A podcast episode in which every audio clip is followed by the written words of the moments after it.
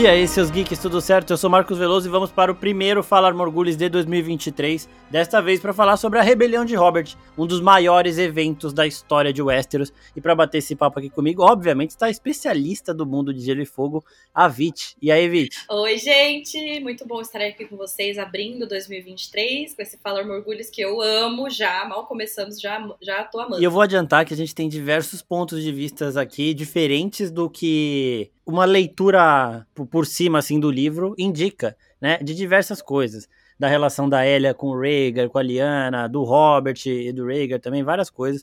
Então fiquem ligados aí porque este episódio aqui promete. Vocês mandaram perguntas, obviamente, a gente vai respondê-las de, no decorrer do episódio aqui, mas principalmente no final, do jeito que a gente sempre faz. Mas antes da gente entrar no tema, gostaria de falar agora que o Oficina Geek é o mais novo embaixador do Nerd ao Cubo. Estamos felizes demais com isso.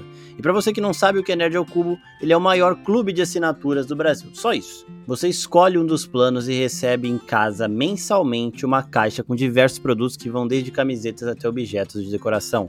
E cada mês é um tema completamente diferente com produtos exclusivos e variados. E para você que está escutando o podcast da oficina, tem 30 reais de desconto, descontão em qualquer um dos planos. Para ter o desconto é só escolher um dos planos que você quer e digitar o cupom Oficina Geek, tudo maiúsculo, escrito tudo junto na hora do pagamento. Então é só ir lá no nerdocubo.com.br, escolher o seu plano de assinatura e aproveitar os melhores produtos do maior plano de assinaturas geek do Brasil.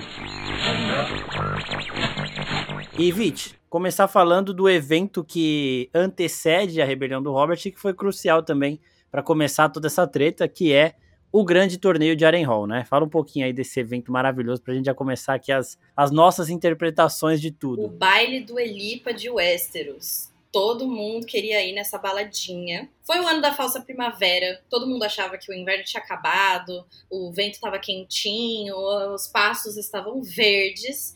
E o Lord Wendt, que era o senhor de Harrenhal na época, resolveu soltar essa festa aí, tipo, que prometia ser o maior torneio de todos os tempos. E chamou o Westeros inteiro para poder comparecer. Era um torneio meio que, tipo, em honra da filha dele, uma parada assim. E todo mundo foi pra Harrenhal. E assim, todos os papos, assim, era que, beleza, o Rhaegar poderia ir, tal, tal, tal. Mas que o Varys, que desde que ele tinha sido sequestrado, né, ele nunca mais tinha saído da Fortaleza Vermelha. Ele não saía pra porra nenhuma. Ele não deixava ninguém encostar nele, ele já tava num estado, assim, decrépito. E ele não saía para nada. Então não era tipo, ah, não pensavam que o rei fosse ir. Mas, nessa época, ele já tinha um amiguinho especial que os fãs de Game of Thrones da série vão conhecer muito bem, que veio importado do outro continente, que é o Varys, o, a aranha com os passarinhos dele, que ficava cochichando no ouvido do Ares e alimentava a, uma das novas paranoias do Ares, que era meu filho é, quer me destronar, meu filho quer me matar para tomar o poder. Então o Varys falou: ai, ah, porque o seu filho vai, você não podia deixar isso acontecer, porque não sei o que, não sei o que. E o Varys falou: tá, então eu vou. E Exatamente. pingou lá no torneio de Harrenhal, certo? Partimos desse, certo. desse ponto. Exato. E nisso, o, o Rafa e a Tan já perguntam: Rhaegar tinha planos de tomar o poder e tirar o Ares do trono? E aí, né, você já estava falando um pouquinho antes do episódio aqui, que acredita que sim, né? Então já fala um pouquinho aí da, da do possível da possível influência do Rhaegar por trás desse evento de Harrenhal. Então, gente, a gente tem, obviamente, tem menções sobre o torneio de Harrenhal durante todos os livros que, né, foram lançados de Game of Thrones, mas a gente tem o livro da O Mundo de Gelo e Fogo, que é meio que a vibe do Fogo e Sangue, que é um conto mais, tipo, é, histórico dos acontecimentos dessa época. É uma enciclopédia. Época. Exatamente. Né? É um livro que poderia ser pego numa biblioteca lá dos mestres na Cidadela. E aqui, é, o contador, que né, no caso é o George, ele menciona que o Lord Went não era um cara, tipo, tudo bem que ele tinha Harrenhal, Harrenhal era um dos castelos mais gigantescos e tudo mais. Só que ele não tinha toda essa grana, porque os prêmios que ele estava anunciando para o torneio eram três vezes maiores do que o do último torneio grande que havia acontecido, porque quem fez foi nada mais nada menos do que o rei do ouro, Tywin Lannister. Ele tava assim. Fez em homenagem aos gêmeos, né? Em homenagem ao nascimento do Jaime da Cersei lá. Não, não. E era um puta. Ele ah, não, fez, foi outro? Ele, foi, ele fez em homenagem ao nascimento do Viserys. Pra tentar ah. agradar o rei doido. Exatamente. para tentar fazer aquela média, mas que não funcionou, porque, né, o rei louco nem foi. Ficou por isso. Mas assim, os Lannister têm ouro pra caralho, né? Exato. né? Então, o cara chegar e falar, vou dar três vezes mais, né, chamou muita atenção. Então, no relato histórico, se fala de uma possibilidade de existir uma sombra por trás do Lord Went.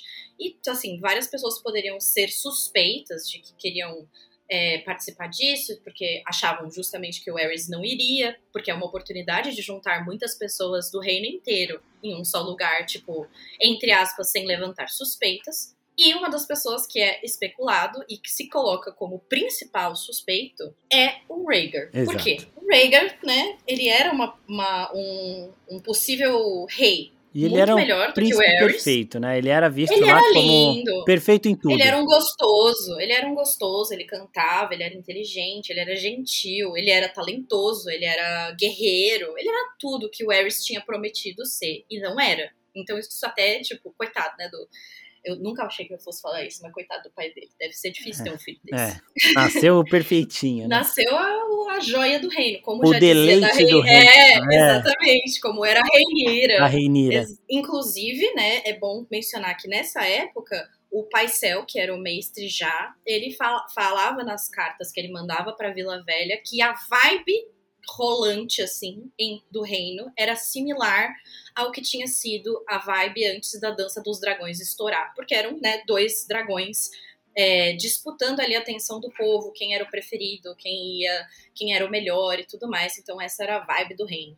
Então dizem que o Rhaegar podia estar colocando o pezinho ali pra fora pra falar, gente, é perigoso meu pai no trono, o que, que a gente vai fazer sobre isso? E por ser em Harrenhal é muito simbólico, porque é o mesmo lugar onde rolou o Conselho dos 101. Exatamente. Reizinho JJ pediu de fato a ajuda de- dos lords dos reinos para uma decisão de o que fazer em termos da, da regência. Então, isso é uma coisa ali que faria sentido, né? Total sentido. E, e é muito bom a gente pensar isso, porque assim, no, na Dança dos Dragões, o Viserys estava lá reinando, ninguém queria tirar o trono dele, mas era uma parada pra depois. Né, ia crescendo a rivalidade da Rhaenyra, ainda mais depois do Aegon ter nascido e tudo mais. E aqui, aqui não. Aqui era o Rhaegar aproveitando que o pai dele já era paranoico o suficiente pra nunca mais sair da Fortaleza Vermelha, pra ter o, o espaço pra fazer tudo ali, sabe? E eu fico imaginando, ne- nesse paralelo ainda, uma chegada surpreendente do Ares no estilo da chegada do Viserys ali no naquele Na- momento, em, exato. é, naquele momento em que ele vota pela Reinira contra o contra a Deriva Marca lá, né? Que o, o irmão do Corlys, na série irmão, né, no livro ele é sobrinho, eu acho. Ele tava lá querendo já ia fuder com a Reinira ali porque ele tava querendo colocar os filhos dela como um não Velaryon, né? Como não digno de assumir o trono. Então, aí o Viserys surpreende todo mundo e chega onde ninguém esperava que ele chegasse. E a cara dos verdes eu acredito que seria uma cara semelhante à que o Rhaegar talvez tivesse feito. É que o Rhaegar ele era muito confiante, ele era muito certo de si e ele não ia deixar tão na cara assim algum tipo de maquiação que ele estivesse fazendo por trás. Até porque a relação dele com a Aerys era tipo na presencial ali, era uma relação de pai e filho, tipo, se o Aerys manda ele fazer alguma coisa, ele vai e faz. E até na, Uhum. na própria rebelião a gente tem diversos momentos de que isso acontece e tal que o Rhaegar vai e escuta o pai dele e faz o que pai dele quer. Só que realmente seria mais uma parada de, ó, eu amo meu pai, mas não dá. Vocês não sabem o que ele tá fazendo, ele tá fora de controle, ele não sai mais. Isso não é um rei. Não seria mais, um, tipo, mataria meu pai pra assumir o trono, mas, tipo, eu estou preocupado com o reino. Tem muita gente que tira o Rhaegar de cuzão pelas coisas que ele supostamente fez com a Elia também, mas. Mas ele não aparentava ser isso.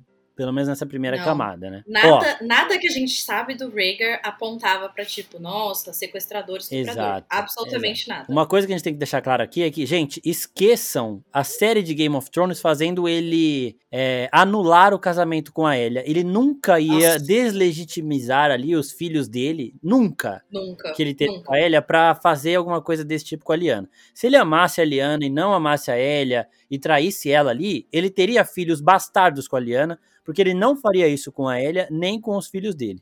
Tá? Então aquilo que Game of. Thrones fez só fizeram para que o Jon Snow fosse um herdeiro legítimo, porque eles não quiseram adicionar outros personagens. A gente já falou Pra ter disso. uma em outro treta com a. Daenerys, só isso. É, então, no último Falar Morgulhos a gente falou disso até. E Sim. então esqueçam isso, tá? Então a gente vai trabalhar com o que a gente tem aqui do Rhaegar. E aí o torneio de Harrenhal começa nesse clima. Provavelmente, possivelmente era uma historinha do Rhaegar ali que financiou a parada por pelos bastidores, para começar essa ascensão dele ao trono aí, enquanto o pai dele estava descontrolado. Só que o Eris foi lá, Exato. chegou, e o torneio começou do jeito que tinha que começar, né? Todo mundo feliz, todo mundo alegre, competição de bebidas, caralho. Só que as coisas começaram a dar errado, a descarrilhar. E o primeiro ponto principal aqui que não é literalmente focado na rebelião do Robert, é no momento que aparece um cavaleiro, né? Que, a, primeiro, a Liana vê o Howland Reed apanhando, e o Howland Reed era adulto, só que ele tava apanhando de criança porque ele era muito magro, né? Na é criança, os moleques tinham 15 anos. A Liana salva ele desses três moleques, que eram três escudeiros de cavaleiros. E aí o Howland Reed começa a se aproximar dos Stark, né? Aí depois a gente vê o Howland Reed junto com o Ned durante a rebelião do Robert inteira e tudo mais. Mas o interessante é que no dia seguinte dessa treta, do Howland Reed ter apanhado e ter sido salvo pela Liana, é, um cavaleiro apareceu, né? O Cavaleiro da Árvore que ri, que foi um cara, supostamente um cara, magro, baixinho, com uma armadura muito maior que ele, que não mostrou o rosto, não se apresentou, ninguém sabia quem era. Ele foi, ele derrotou os três cavaleiros que eram ajudados por esses escudeiros que bateram no Reed, e depois nunca mais ninguém ouviu falar, né? Sumiu. Sumiu. Desapareceu. Inclusive acharam o escudo dele abandonado, e foi a única coisa que sobrou do Cavaleiro da Árvore que ri. Inclusive é bom falar que nessa noite, antes do Cavaleiro da Árvore que ri aparecer, o Rhaegar cantou uma música nos, nos um banquete. salões lá de Harren Hall. Banquete com todos os lords, né? Todos os lords estavam lá e que, assim, é registrado que a senhorita Liana ficou emocionada e chorou e os irmãos dela ficaram tipo, hahaha, você tá chorando. Mas é importante a gente falar sobre essa esse reconhecimento, né, da Liana pelo Rhaegar ali, tipo, rolou, rolou uma atenção ali. É, né? esse aí, por, por forma indireta ali, mas ela notou ele, né? Então, de certa forma, já, já começa. A gente não sabe se eles tinham algum tipo de troca de olhares antes disso, mas aí foi o momento que ela notou ele. E aí depois teve Exato. esse banquete com todos os lords, o Robert Baratheon ganhando disputa de cerveja lá contra os caras. Ele estava no auge físico dele, bombadão, só que ele ainda ele já entornava todas ali.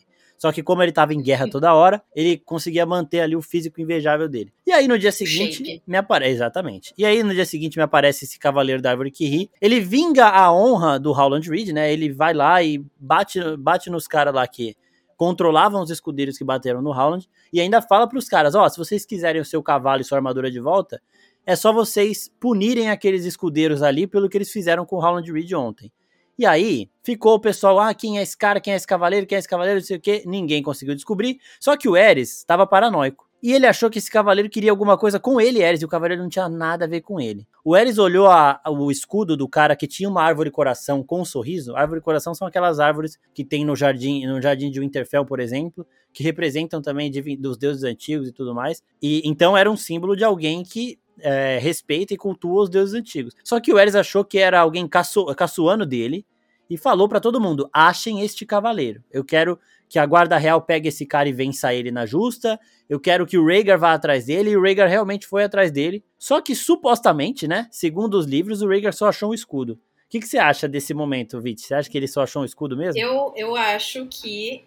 eu acho. Assim, gente, já joga, já joga. Especulações, tem várias especulações sobre quem é o Cavaleiro da, da Árvore que ri. Se era o próprio Howland Reed, se era um dos irmãos Stark, ou se era a própria Lyanna Stark. Era eu ela, sou era da. A gente sabe que eu sou, ela. É, a gente tá aqui alinhado de que, tipo, 100% era a Lyanna. É, e assim, a gente conversou sobre isso antes. Aí a gente acha que, ou, ou, nesse meio tempo, ou quando ele foi atrás, ele descobriu que era a Liana. E houve essa interação.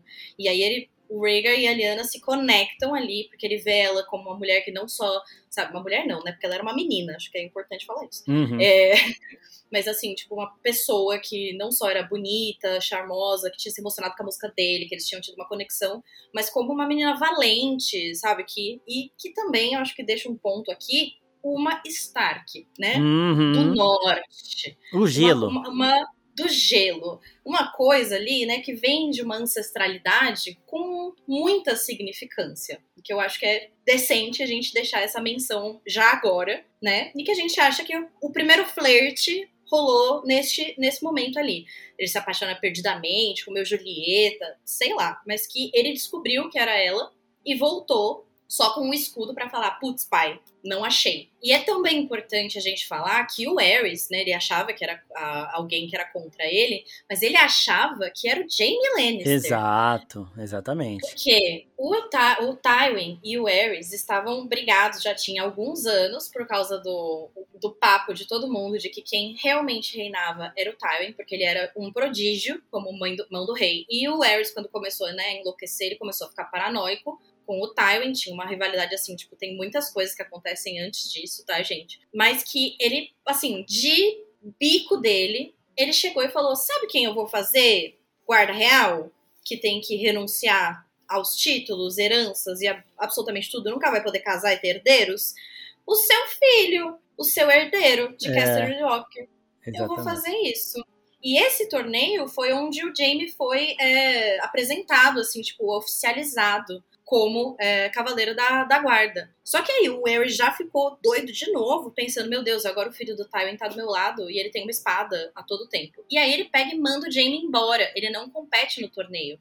Ele manda o Jaime embora para voltar para Porto Real e ficar com a rainha e com o Viserys, que ficaram lá. E aí ele acha na cabeça dele que o Cavaleiro da Árvore que é o Jaime, que na verdade não foi embora e voltou só pra, tipo, zoar com a cara dele. Então, é isso. Mas a gente é da, da gente, a Aliana. É 100% Aliana. É 100% Aliana. Aí, gente, outra coisa também. Esses eventos, os acontecimentos dele, tem tudo vídeo lá no YouTube. Vai estar tá linkadinho aqui na descrição desse vídeo. O link do vídeo do torneio de Rock, a gente não tem essas especulações, que eu só falo mais ou menos o que aconteceu na história. E também de outros vídeos que são interessantes para o conteúdo desse podcast. Só que aqui Aqui tem a VIT e tem essas teorias malucas. E outra coisa também. Vocês achando aí, uma coisa que eu também achei por muito tempo, que a Elia era simplesmente a coitada deixada de lado nessa treta toda. Mas calma, calma que não é bem assim. Né? Aí o, o, evento vai seguindo, as justas vão acontecendo, que eram aquele, aqueles duelos, os principais duelos entre os guerreiros. E no último dia de torneio, quem ganha as justas é o Rhaegar Targaryen. Ele venceu todos os outros guerreiros ali. O Robert acho que nem disputou, né? Porque, mas não. ele venceu o Barristan Selmy, ele venceu o, ele venceu todos os grandes guerreiros. E aí, no momento em que o campeão do torneio ele é anunciado, ele é revelado, né? Ele vence a, a final ali, ele tem uma missão de entregar a coroa de flores para a rainha do amor e da beleza, que é o equivalente à dama do baile, né? Baile de escola ali, a, a rainha, por exemplo. E aí, o Rhaegar pegou aquela coroa, foi a cavalo, logo depois de ter vencido a última batalha, na direção da Elia Martel, sua esposa. Só que ele passou por ela, na frente do Oberyn, que é irmão da Elia, na frente de mó galera e deu a coroa de flores para a Lyanna Stark. E quem estava do lado da Lyanna era só o Robert Baratheon, que era o noivo dela, né? Então, ali já começa esse foi o, o, a faísca inicial dessa rebelião. Porque o Robert se sentiu muito ofendido, os Martel se sentiram muito ofendidos. Eu, não, eu acho que a, a ilha ela podia estar tá sabendo disso tudo e ter feito uma cara de surpresa ali para não indicar muito. Também acho. Mas que ela já já estava preparada. Mas os Stark, os Baratheon e os Martel ficaram muito putos com isso. A Liana acabou aceitando. Ela também possivelmente estava deslumbrada com o Rhaegar mesmo. E o torneio acabou, né? Mas mais alguma coisa para falar do torneio, Vit? Bom, eu acho importante a gente falar que nessa hora que ele deu a coroa para Liana também, o pai dele também já desviou outra paranoia de que ele estava ali estendendo uma aliança para os Stark, que aquilo era um movimento político. Puta merda. O, o, o Eres, ele é muito paranoico Doido. Mesmo, ele é doido, gente. Só que daí, tipo, não faz sentido, justamente porque os irmãos da Liana ficaram visivelmente, assim, tipo, tiveram que segurar. Muito acho que, o Bran, acho que o Brandon, acho que tiveram que segurar, porque ele ficou, tipo, o que você tá fazendo? Você tá louco? E assim, uhum. não gostaram nem um pouco, ou seja, se fosse um movimento político, acho que né, isso não ia acontecer. E que o Robert, ele deu risada e fez tipo, hahaha, ela é mais gata do mundo mesmo, kkk. Só que quem conhecia ele sabia que ele tava, tipo, full pistola. Por dentro, mano. Totalmente, é. assim, caquético das ideias já. Porque, né, o Robert. Aquela coisa, a Liana, ela não tava super feliz em ser noiva do Robert. Porque o Robert, ele, ele era, assim, né, pegador.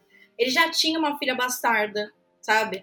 Então ela não gostava muito dessa ideia, mas eles estavam noivos por fins de amizade ali, né? Da criação dos Stark junto com ele. Então, toda aquela coisa, porque o Robert e o Ned, eles foram criados como escudeiros junto com o Lord uh, Arryn. Então, eles tinham uma conexão Arryn, é. ali, é. tipo, de bastante tempo, então fazia sentido esse, esse noivado. E o Robert era obcecado com a Lyanna, tipo assim, muito obcecado. E Acho o Rhaegar, ah, ele era o príncipe perfeito, até então fiel, a, era o príncipe da Disney, digamos assim, né? Exato. Fiel a ele e tudo mais. Como o, o Marcos tinha falado, a gente, a gente acha que o, que o Rhaegar sabia que era Lyanna. Só que assim, e se a Elia descobriu que era Lyanna? E se a Elia já estava ali, né, como o Marcos falou, tipo, ciente de que o, o Rhaegar poderia ter achado ali uma outra pessoa.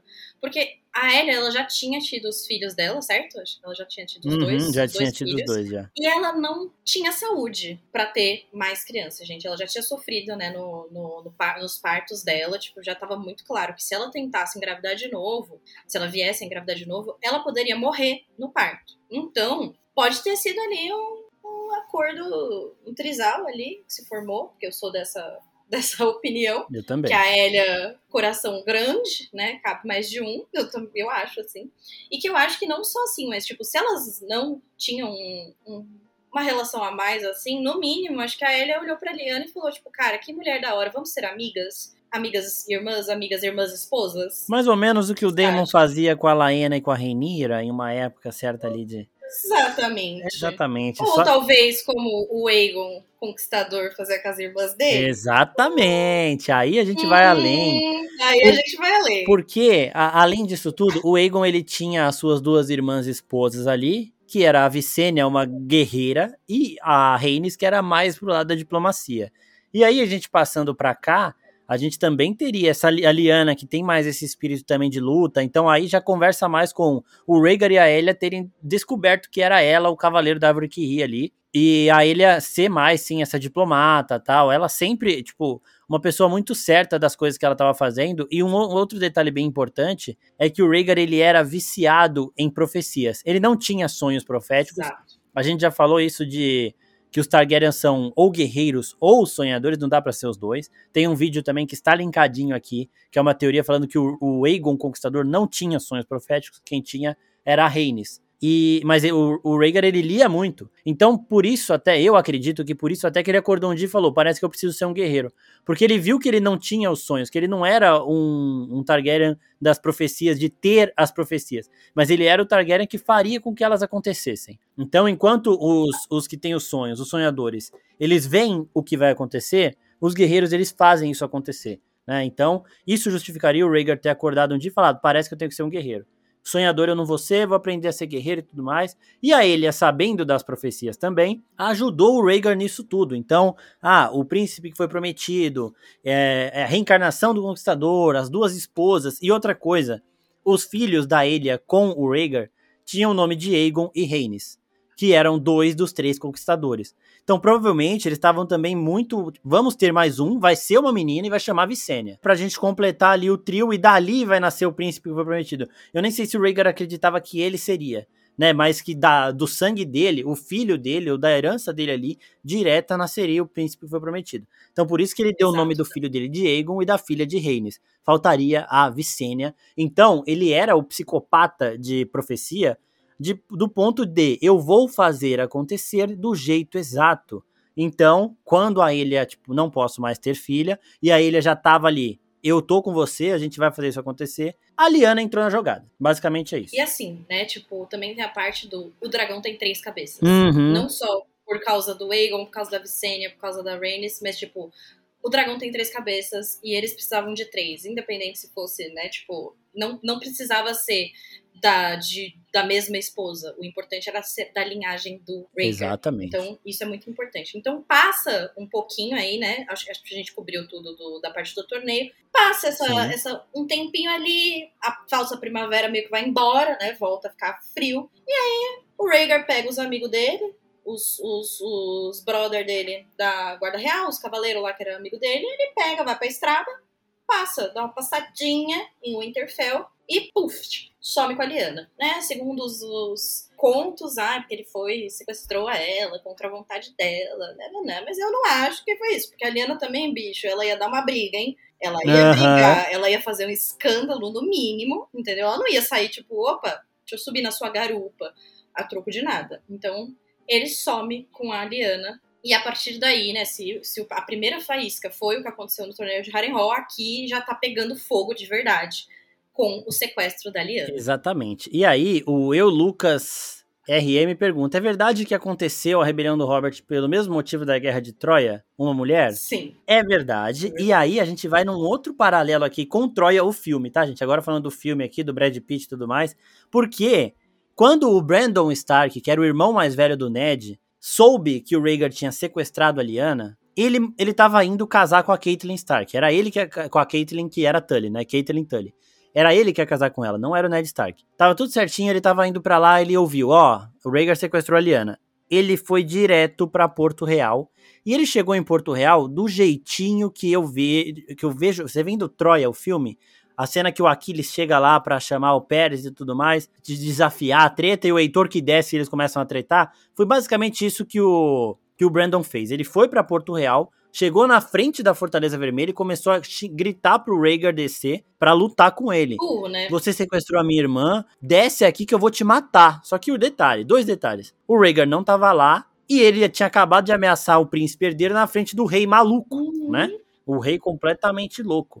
E aí, aqui tem o outro acontecimento chave para essa guerra começar. O sequestro da Liana já seria, acho que, um motivo suficiente para colocar os Stark e os Baratheon nisso, mas eu acho que seria algo que diplomaticamente demoraria um pouco mais. Só que o que acontece aqui, quando o Brandon vai, acelera tudo. O Brandon, ele era estouradinho igual o Robb Stark. Então, a gente pode imaginar a relação do Brandon com o Ned Stark igual a relação do Robb com o Jon Snow. O Jon Snow mais quietão, mais tímido e tudo mais, enquanto o Robb era mais estourado era ele ia para cima, não pensava. Vai e faz. E ele era um puta guerreiro e tudo mais. Então ele foi lá e, e, é, ameaçou o príncipe na frente da Fortaleza Vermelha. Ele e 200, e 200 homens, não, a galera que tava indo com ele, que era pouca coisa. O pai dele, que depois foi para lá com mais gente, né, que era o Lord Stark da época ali. Só que assim, o Brandon foi preso pelo Rei Louco, né, porque ele estava ameaçando o príncipe na frente do castelo. Isso é até que não é uma atitude tão louca do rei, né? Foi, é justo, a é. gente se incomoda muito mas foi justo. E aí depois o Rei Louco começa as suas loucuras. Ele falou para os pais de todos os prisioneiros dele para irem lá na Fortaleza Vermelha. Que incluía suposto... o John Arryn, importante dizer. Exato. Justamente para quê? Para votar pelos seus filhos. Ó, seus, seus delinquentezinhos fizeram merda, vem aqui agora, que senão eu vou matar eles. Vou deixar eles presos aqui no mínimo. Só que chegando lá, o Rickon Stark, era Rickon, né? O pai do Ned? Ah, Rickard. O Rickard Stark chegou lá com 200 homens, não porque ele foi preparado para uma treta, porque ele também estava indo pro casamento do filho dele com a Caitlyn. E aí ele só, tipo, também foi lá com a galera que tava indo, né? 200 homens. Só que aí o Rei Louco prendeu todo mundo, matou todo mundo que tava ali, menos um Glover lá que vazou depois. E aí sim começou a treta. Como foi? Primeiro, a gente não pode passar desse momento sem falar de como foi a morte do Brandon, que era o herdeiro Stark, e do Rickard, que era o Lord Stark da época. O pai e o irmão mais velho do Ned. Você quer falar essa parte aí? Porque Ai, essa parte é bem tensa, essa parte né? é triste. Então, gente, Vamos dizer assim, ele chamou o pai da galera.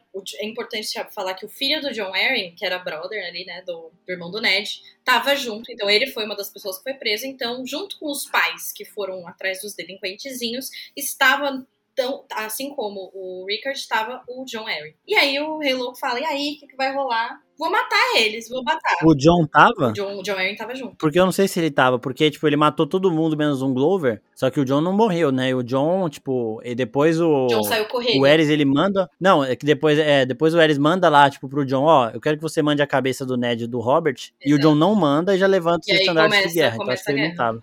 Mas o filho dele tava lá. É... Então, mas eu acho que ele não tava. Aí o rei, o rei fala, beleza, vamos, vamos resolver isso na, na faca, né? Porque eles, eles têm que ser executados, porque o que eles fizeram, o que o seu filho fez é traição. Tipo, os outros homens uhum. podem, a gente pode até conversar, só que o seu filho fez é traição, porque ele ameaçou a vida do príncipe herdeiro. E aí o pai do, do, do Ned e do Brandon falou: Eu exijo um é, julgamento por combate. Porque, né, e no mano a mano ele ia arregaçar o Eris, No mano a mano ele ia, ele ia resolver isso. Ou até alguém da guarda real tal. Acho que ele se garantia na porrada. Ele falou, né? Vamos resolver isso.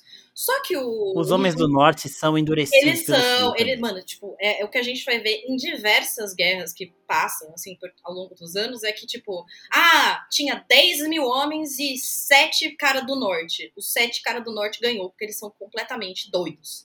Eles, eles têm. Exatamente. Eles têm uma, uma camada muito grossa ali, eles são muito acostumados de briga, gostam de briga, né, no caso. E aí o Rei Louco falou: o meu campeão vai ser o fogo. Filha da puta. Simplesmente. E detalhe, né?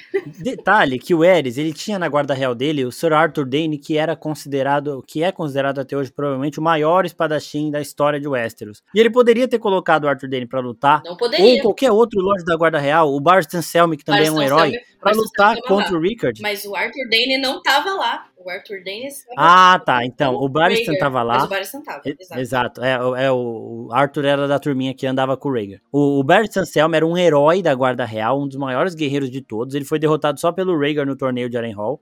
E poderia lutar com o Rickard, só que o Rei Louco, ele sabia que era dar pano pra manga, dar sopa pro azar ali, é, deixar o Stark ter essa oportunidade, porque o Rickard possivelmente ganharia, ainda mais tendo a vida do filho dele em risco ali. Então ele foi para essa cafagestagem absurda, e aí você pode continuar, Vitz. E porque ele pode também, né? Tipo, eu acho que é. ele, ele fez pela, pela, pela alegria dele também. Eu acho que é tipo, era a oportunidade, porque nessa época ele já tava muito obcecado com fogo. Ele Sim. desenvolveu essa coisa de que se ele fosse, né, se ele tivesse um dragão, ele não estaria sendo desafiado por todos os lados, pela mão dele, pelo filho dele, como na cabeça dele ele estava.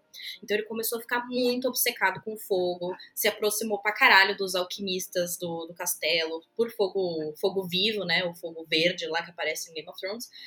E então ele falou: Ah, meu fogo é meu campeão. E ele prendeu o Rickard de armadura, pendurou ele em cima do fogo para ele cozinhar e preso por uma por uma corrente, prendeu o filho dele com uma espada na frente, bem assim, ligeiramente fora do alcance dele, e numa dessas, né, matou dois numa cajadada só. Ele é, cozinhou e... o pai e, e, o filho morreu estrangulado tentando pegar a espada para poder salvar o filho. E assim, detalhe, detalhe sádico do Rei Louco aqui, que ele acorrentou o Brandon Stark como se fosse um cachorro, um lobo, né? uhum. né? O bagulho no pescoço. E quanto mais o Brandon tentava alcançar a espada para se cortar, tipo, tirar aquela coleira que estava segurando ele e salvar o pai dele, mais ele foi se enforcando e ele acabou completamente enforcado. E aí, nessa, só nessa, morreram o Lorde de Winterfell e o herdeiro de Winterfell. Nesse momento, o casamento da Caitlyn Stark tinha acabado, ela ia casar com o Brandon, né? E aí sim que foi que ela casou com, que ela ficou prometida pro Ned Stark, que era agora o herdeiro de Winterfell. Na verdade, agora ele era Lorde, o Lorde de Winterfell, Lorde né? Porque Winterfell. já não tinha mais ninguém ali. E aí, neste momento, o John Arryn, que estava lá no ninho da águia, e ele cresceu, ele cuidou do Ned Stark e do Robert Baratheon como se fossem filhos dele. Então os dois cresceram lá no ninho como irmãos também, e como filhos do John Arryn. E aí, nesse momento, sabendo que tinha passado um pouquinho do limite, o, o rei Aerys mandou uma cartinha pro John Arryn. Falou o seguinte, você mata esses dois moleques que estão aí, o Robert e o Ned Stark, manda a cabeça dos dois para mim agora. E aí, o Ned, ele era o líder do norte, né? Agora ele teria os exércitos do norte todos para ele, para vingar a morte do irmão e do pai e o sequestro da irmã.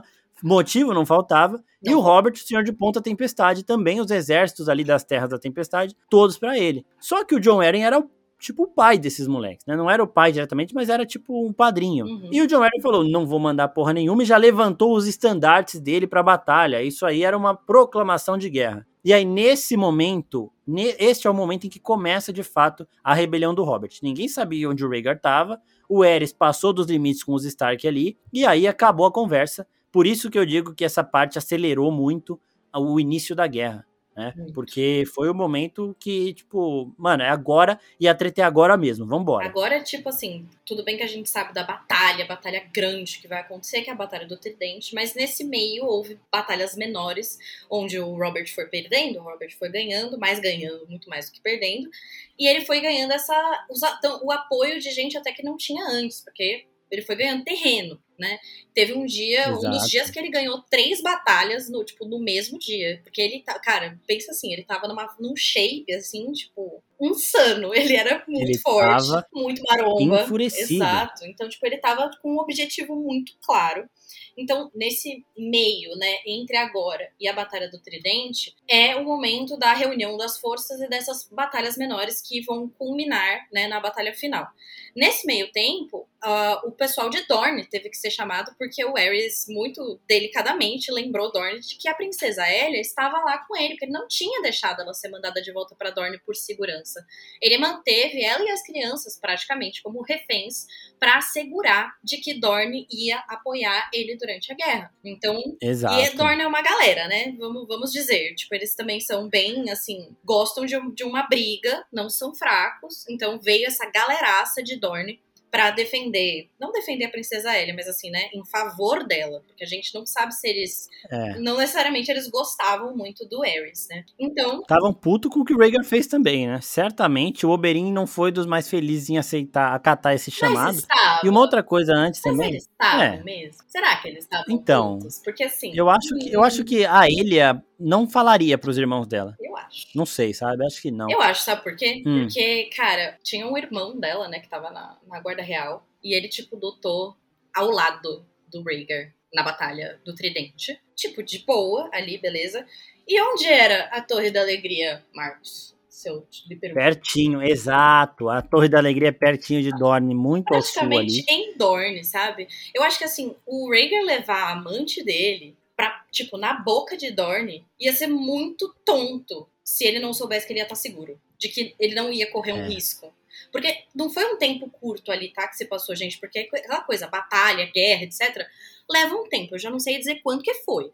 Mas, tipo. Foi cerca de um ano, É. porque teve o seguinte: no começo da guerra, é, os Tyrell fizeram um cerco em Ponta Tempestade, né? Que era a casa dos Baratheon, do Robert. Uhum. Só que quem tava comandando lá era o Stannis, porque o Robert não tava lá. Ai, E esse verdade. cerco durou cerca. Esse cerco, é, esse cerco demorou cerca de um ano, porque foi quando o. Sir Davos. Isso, Sir Davos conseguiu é, é, importar, né? Contrabandear cebola e peixe pra galera de, de Ponta Tempestade se alimentar. Foi lá que ele conhece o Stannis e por isso que ele é tão próximo do Stannis. Porque o Stannis ele estava lá governando, só que passado um ano de cerco. Cerco é quando os exércitos é, cercam o castelo e não chega comida. Ninguém Exato. entra, ninguém sai. Então não tem como você buscar comida nem nada. Então eles estavam se alimentando de rato, estavam se preparando para começar o canibalismo ali, mas aí o Davos conseguiu contrabandear peixe e cebola e salvou Ponta Tempestade e todo mundo que estava lá, e por isso também que o Stannis é tão grato a ele, que, era tão- que ele é tão próximo do Stannis, né? Então é legal pontuar isso, pra gente saber o tempo que a guerra demorou. Exato. Uma outra coisa rapidinho, antes da gente voltar pra linha de raciocínio aqui, é que a Celia 9 pergunta o que o Robert fez tanto para ser tão vangloriado nessa guerra. Primeiro, a, a Vit falou aí de diversas batalhas. Quando o Robert e o Ned eles se prepararam para descer do ninho direto, foi esse momento que a Vit citou de três lutas, porque o, o- três lords cercaram ali o ninho e falaram: vocês não vão passar daqui. Eram lords aliados ao rei Eris, né? E o Robert arrebentou com os três e conseguiu passar. E aí, nesse momento que o Robert consegue passar, ele vai pra Ponta Tempestade, isso aí durou um dia. Foi pra Ponta Tempestade para reunir os exércitos dele, e o Ned Stark tinha conseguido fugir em um barco de pescador e foi pro norte reunir os exércitos do norte. Então, nesse momento, tava um lá pro sul, lá em Ponta Tempestade, e um pro norte reunindo os exércitos, e o, o Aerys tentando controlar a situação, mas ainda não levando muito a sério. Aí, teve um outro momento, que foi quando o Robert foi sair com os exércitos dele de Ponta Tempestade, antes do cerco Tyrell, de tudo mais, que o Robert venceu de novo outras batalhas, pegou alguns caras que estavam a favor do rei e levou para favor dele, então aumentou os exércitos dele, diminuiu as forças do rei, e aí o rei Aerys começou a ver o Robert como a maior ameaça à dinastia Targaryen, desde a rebelião Blackfire, desde Daemon Blackfire, que é um outro cara muito foda. Então aqui, nesse momento da guerra, quando o Robert já tinha vencido duas batalhas cruciais, é que o Aerys começou a se cagar de medo. Nesse momento, o Aerys mandou espalhar fogo vivo na cidade inteira de Porto Real, porque caso ele perdesse, ia mandar explodir tudo e não ia, ninguém, ninguém ia ser rei de nada. E também falou, mano, acha o meu filho agora nessa porra. Porque ele tava achando que ele ia conseguir resolver. Só que aí depois ele viu que o Robert não tava pra brincadeira e falou, mano, acha o Rhaegar agora, ele precisa vir pra cá. E aí a gente pode agora retomar aqui o que a gente tava falando também da, da Ilha, dos Martel e tudo mais. Você acha mesmo que os Martel deram abrigo pra Liana? Eu e, acho. Tipo, Eu acho, eu acho que eles sabiam, porque assim, eu vejo os Martel como, é, assim, tem várias teorias sobre a grande conspiração Martel que rola durante, né, a, as crônicas de Gelo e Fogo, assim, da geração que a gente conhece, a partir do ponto que a gente conhece. A partir da vingança, né, pela morte da Elia. E em momento nenhum você vê eles reclamando do Rhaegar. O Oberyn, Hum. ele bota a culpa em todo mundo. Ele fala, não, porque o Tywin, porque o Montanha, porque não sei mano, o quê. a raiva do Oberyn do, pro Tywin é Exato. gigante. Porque velho. ele sabe quem foi. Tipo, é óbvio. Ele sabe quem foi. Só que ele não fala do Rhaegar. Ele não fala, não, porque aquele filho da puta que traiu minha irmã e que causou tudo isso. Porque a se fosse o Rhaegar de fato, né, feito isso, ele seria o grande culpado. Se ele não Uhum. tivesse sequestrado a Lyanna, mas você não vê eles culpando o Rhaegar em momento nenhum. E eu vejo os Martel, assim, como, tipo, essa, essas pessoas, assim, com, tipo, cara, muito cérebro. Tipo, muito, assim, à frente do tempo, assim, pensando. As estratégias que a gente vê, né, durante os livros da- das Crônicas de Gelo e Fogo, a gente vê é, um pouco de Dorne, com o Príncipe Doran, que também é um grande estrategista, com alguns esquemas que ele vai colocando ali, que não deu certo, mas tudo bem. Mas eu acho que os Martel, assim, tipo, eles queriam que a linhagem deles continuasse. E se a gente, né, a teoria que a gente tem é que a Elia sabia da Liana. E que o Rhaegar não ia cancelar o casamento com a, com a Elia. Os filhos dela, que são Martel, sangue Martel, continuariam na linha do trono e seriam estariam à frente da linha do trono de qualquer filho que a, que a Liana viesse a ter. Então seria Exato. no interesse deles, tipo, beleza, continua se ela tá, sabe, tamo alinhado. Então por isso que eu acho Uhum. que eles sabiam sim e que eles só só deu errado porque eu acho que a Ellie achava que ela poderia sair de Porto Real quando rolasse essa treta. Só que o Harry segurou ela lá. E aí os, os Martel foram obrigados pelo Rei Louco a participar do exército dele pra que ela não Putz, fosse é morta. verdade, velho. Imagina, é isso. Aquela parada do plano perfeito e tem uma mudança de última hora, né? E aí você fica, Exato. caralho, que merda. A tipo, ilha tinha que voltado. acontece, Puta, Isso mano. acontece muito com as estratégias dos Martel, quando eles tentam colocar a Micela no trono, porque para os Martel, a linhagem feminina, ela não é descartada. Então, se uma filha Exato. vem antes de um filho, ela tem, ela é a herdeira. Então, tem todo um papo aí sobre várias estratégias que o Doran colocou, mas que ele é muito cauteloso. Diferente do Oberyn, que ele é, tipo, explosivo, né, e tal. O Doran é, tipo, todo calmo, ele, ele espera até demais, sabe, Pra colocar as Exato. coisas em caminho. Então eu realmente acho que os Martel estavam ligados do que estava acontecendo, porque a Elia tava, tava ok com isso, só que os planos deles tiveram que ser mudados justamente porque ela foi presa lá. E, cara, tipo, se ele. Se o Rhaegar, assim, lutando do lado do, do, do, do Martel lá, da Guarda Real. Eu, eu não lembro agora se era irmão. Não era irmão dela. Acho que era Não, não tinha. É, acho que é, os irmãos assim. dela eram só o Doran e o Oberyn, porque os outros dois morreram ainda criança. Aqui, ó, o Mas- príncipe, o príncipe Lewin de Dorne, que ele tava na Guarda Real, e ele lutou ao lado do Rhaegar, que ele era da Guarda Real. Exato. E tipo assim, cara, não, não rolou um. E aí, seu filha da puta? Não rolou nada disso. Então eu realmente É. acho que tava alinhado, porque, tipo, cara, eles podiam ir pra qualquer lugar. Eles podiam ir pra qualquer lugar dos Sete Reinos, e eles escolheram ir pra, tipo, pra Boca de Dorne. Por um É, ano. isso daí, exatamente. A Torre da Alegria é na boca de Dorne. Se você olhar o mapa, é muito isso. Uhum. E, e assim, a gente. E, gente, esse negócio visual que a gente tá falando de mapa e tudo mais, tem, a gente tá fazendo uma série de vídeos. No momento em que esse podcast tá sendo gravado, só saiu o primeiro vídeo que fala do torneio de Harrenhal. Mas a gente vai falar de toda a rebelião do Robert em quatro vídeos. E aí vai ter mapa nos vídeos e tudo mais. E se ele já tiver saído, também vai estar linkadinho aqui na descrição. E uma outra coisa também pra. A gente, ó, no momento estamos num patamar de que os Martel, em geral, estavam inclinados a. Já sabiam dos planos da ilha e do Rhaegar e estavam dispostos a ajudá-los em relação a Lyanna. Então eles foram ali naquela parada de assim, ó. A gente vai irritar o reino inteiro, vamos irritar os dois lados, mas vamos fazer isso. Uhum. Demorou? Vamos trazer ela pra cá, porque no final das contas vai dar tudo certo e aí depois todo mundo vai entender e vai ficar tudo bem. Só que uma coisa que o Martin adora fazer é fazer com que as coisas não saiam conforme planejado. Uhum. Ele fez isso até com o próprio Oberyn. Mas uma outra coisa que é importante aqui, que eu não tinha pensado nisso e agora que você falou, faz sentido, é que a ilha, ela é grudada com o Oberyn. Isso. Não tinha como ela fazer alguma coisa e ele não nem desconfiar, então provavelmente ela realmente tinha falado. Se ele não soubesse na hora do torneio de Harrenhal, ela falaria depois. Pô, tá tudo bem, o Rhaegar conversou comigo, mas eu acho que falaria antes também, porque Sim. do jeito que o Oberyn é estourado, Era capaz de ele fazer alguma coisa ali na hora. Não, e tipo né? assim. Depois do Rhaegar fazer isso com a, com a Liana, ele ia, com a Elia, Ele ia fazer alguma ele, coisa. sei lá, ia pra cima. Ia, tá com certeza. É. E tem uma coisa, além de Dorne ter essa- essas outras questões sobre linhagem, eles são a galera do amor livre.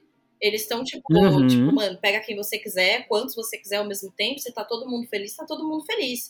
Então eles não seriam as pessoas que iam, tipo assim, diferente de pela história, né? Que a gente já viu Westeros não gostando muito da ideia de dos Targaryen terem ou ter mais de uma esposa, ou de casar com o irmão, ou de casar com não sei o quê.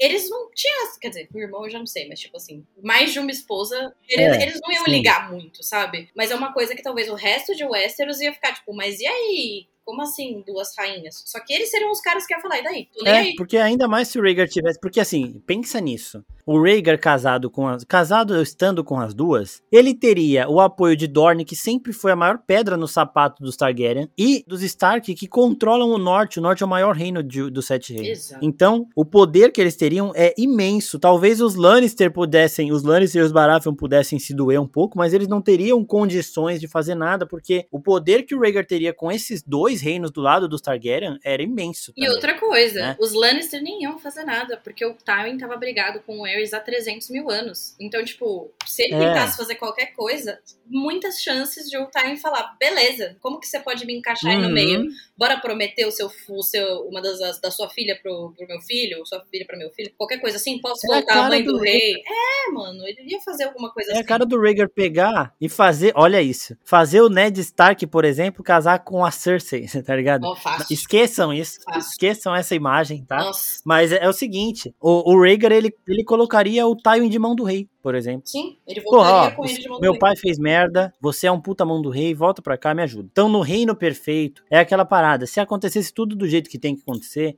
o Rhaegar ficaria com as duas, teria Dorne e os Stark junto com eles, e os Lannister também, porque ele teria ali, o, colocaria o Tywin de novo como mão do rei, provavelmente. O problema do Tywin era com o pai dele, não era com ele. E sei lá, mano, o Robert que ia ficar meio puto com isso, mas aí também não ia ter muito o que ele fazer. Ia ter só ele, É. porque tipo, ia ser uma coisa que Ia ter só Stark iam apoiar, porque a Liana ia falar, eu quero ficar com ele, eu sou apaixonada por ele, eu não sou apaixonada pelo Robert, vocês queriam me casar com um cara e eu não concordei com isso. E é a escolha dela, eles não são uma, uma família que era, tipo, tão assim, de, tipo, forçação de barra. Eles achavam que Liana ia ser Exato. feliz com o Robert. E aí, nessa fanfic nossa aqui de momento do reino perfeito, do futuro perfeito, a gente já volta pra guerra, tá, gente? Mas do futuro perfeito, o Tywin, como um puta mão do rei, ia falar: peraí, eu vou casar minha filha Cersei com o Robert Baratheon aqui, fica tudo certo. E aí, pronto. Ia- Ia acabar, o reino ia ficar em paz. Só que não foi isso que aconteceu. E aí, no momento da guerra, nós estamos no seguinte, então. O cenário é o seguinte: o Robert está com o exército de Ponta Tempestade, indo pro norte encontrar o Ned Stark. Hum. O Ned está com os exércitos de Winterfell também, pra chegar no meio, os exércitos do norte, pra chegar no meio, se juntar ali com o John Arryn e depois encontrar o Robert Baratheon, pra eles irem pra Porto Real. Ah, pit Só stop, que- pit stop pro casamento. Rolou o pit, Pit stop pro casamento. E aí, nesse momento, o John Arryn não tinha mais herdeiro. Sobrinho e irmão morreram. Os filhos dele tinham nascido, filhas, né, tinham nascido natimortos ali. Então ele não tinha mais herdeiro e ele precisava se casar. E o Lord Tully, que era o pai da Catelyn, pensou o seguinte: pô, o Ned Stark já tá vindo pra cá casar com a Catelyn Stark, que é a minha filha. A Lisa Arryn, que é minha outra filha, está solteira. E ela é fértil. Então, o John Arryn, casa aqui com ela também. E aí, no meio da guerra, o Ned Stark e o John Arryn, eles foram se casar com as, as irmãs Tully ali, pra, né, pra já deixar tudo certo ali, pra depois já gerar herdeiro, porque eles estavam no meio de uma guerra, eles precisavam disso também. Então aconteceu esse casamento no meio da treta. O Robert estava presente, só que ele estava meio fudido. Porque antes disso, quando o Robert estava indo encontrar com essa galera, ele acabou cruzando com Randall Tarly, que é o pai do Sam Tarly, e o Jamie Lannister, ele fala na série uma coisa que é muito interessante. Você, Randall Tarly, foi o único a derrotar Robert Baratheon Uhum. em uma batalha, na rebelião do Robert. O Randall, ele conseguiu vencer essa treta, né? Deu um puta de um atraso pro Robert. O Robert estava ganhando tudo. Vocês lembram que ele tinha ganhado três batalhas no primeiro dia. Depois ele ainda derro- derrotou os caras que estavam tentando impedir ele de sair de, de Ponta Tempestade. E agora, quando ele estava indo encontrar o Ned e o John Arryn, ele acabou aparecendo ali, cruzando com o, o Tarly e tomou um atraso. O Robert e o exército do Robert conseguiram escapar, uma boa parte do exército. O Robert fugiu e fugiu sozinho, certo? E aí ele entrou numa vila, é, uma cidadezinha pequena, e conseguiu se esconder lá e o povo ajudou ele. E aí, nesse momento, chegaram as forças do rei. Chegaram as forças da coroa. E essas forças estavam sendo lideradas pelo John Connington, que era aquele maluco fortão, amigo do Rhaegar, um puta de um guerreiro, né? Ele é chamado de grifo, né? E, porque ele era, usava as roupas vermelhas, acho, cabelo vermelho, caralho. E aí começou, aí nesse momento o Robert estava lá e, e a galera da coroa tentando achar ele de qualquer jeito, de qualquer jeito. E o Robert conseguiu ficar escondido, porque o povo ali também ajudou ele, então a galera também já era contra o Rei Ares, até o Ned Stark e o John Arryn chegarem com os exércitos. Aí começou a treta generalizada, o Robert saiu do esconderijo dele, aí ele enfrentou, ele matou uma galera lá de novo, mesmo ferido, todo fudido, lutou com o Connington, feriu o Connington, não matou ele, feriu o Connington, e aí os exércitos da coroa voltaram e os exércitos da rebelião, já juntos agora, foram para esse casamento. E aí depois as coisas também continuam. É, oficializando aí... também a entrada dos Tully como um exército deles também, né? Que daí se junta as frontas dos é. Stark, é. dos Baratheon, Tully e Arryn, que é a grande aliança que a gente vê também, né? Desde o começo lá no Game of Thrones, essas conexões. Exato. O pessoal perguntou aqui de quem eram os aliados do Ned e do Robert, e aí já tem também os Arryn, que começaram a guerra do lado deles, uhum. né? O John uhum. E os Tully entrando agora. Os Tully já estavam, já eram próximos dos Stark há muito tempo. E uma outra coisa, gente, Greyjoy é covarde, tá? Opa, Se vocês caralho. estiverem esperando ouvir falar de, de Greyjoy aqui, a gente não vai falar. E neste momento, os Lannister estavam quietinhos em Rochedo. Também, não é comigo, eu quero que o rei se foda, o Tain tava lá de boa. E aí agora nós temos o seguinte cenário. Rhaegar Targaryen está de, de novo na frente dos exércitos da coroa, comandando todas as forças Targaryen, e Robert Baratheon, Ned Stark e Jon Arryn estão juntos com um exército unificado.